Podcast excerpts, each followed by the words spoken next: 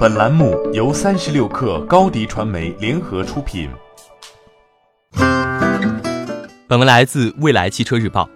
尽管遭遇销量困境，新造车企却霸榜了独角兽排行榜。十月二十一号，胡润研究院发布了二零一九胡润全球独角兽榜，其中分别创立于二零一四年和二零一五年的小鹏汽车和威马汽车，以三百亿元人民币的估值排在第五十七位。位列新能源汽车估值榜首，一同上榜的还有排在八十四位的起点汽车、游侠汽车，一百三十八位的拜腾汽车、车和家，二百二十四位的爱驰汽车、天际汽车、开沃汽车，二百六十四位的博骏汽车、合众汽车以及领跑汽车。胡润研究院表示，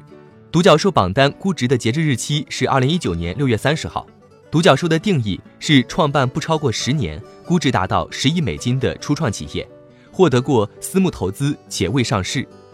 为了确保估值准确，胡润研究院引用的是最新一轮大规模融资的估值数据。对于新能源汽车行业上榜的十五家新造车企业，胡润表示总估值达到了三百五十五亿美金，但同时又认为电动汽车行业不可能会有那么多品牌成功。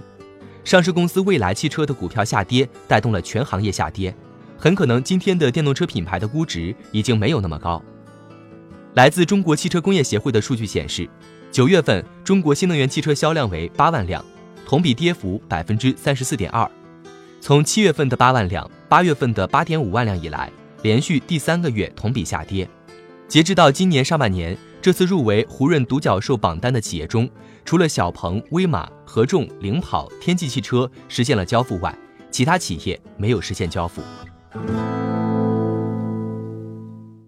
欢迎添加 baby 三十六克 b a b y 三六 k r 加入克星学院，每周一封独家商业内参，终身加入学习社群，聊风口谈创业，和上万课友一起成长进化。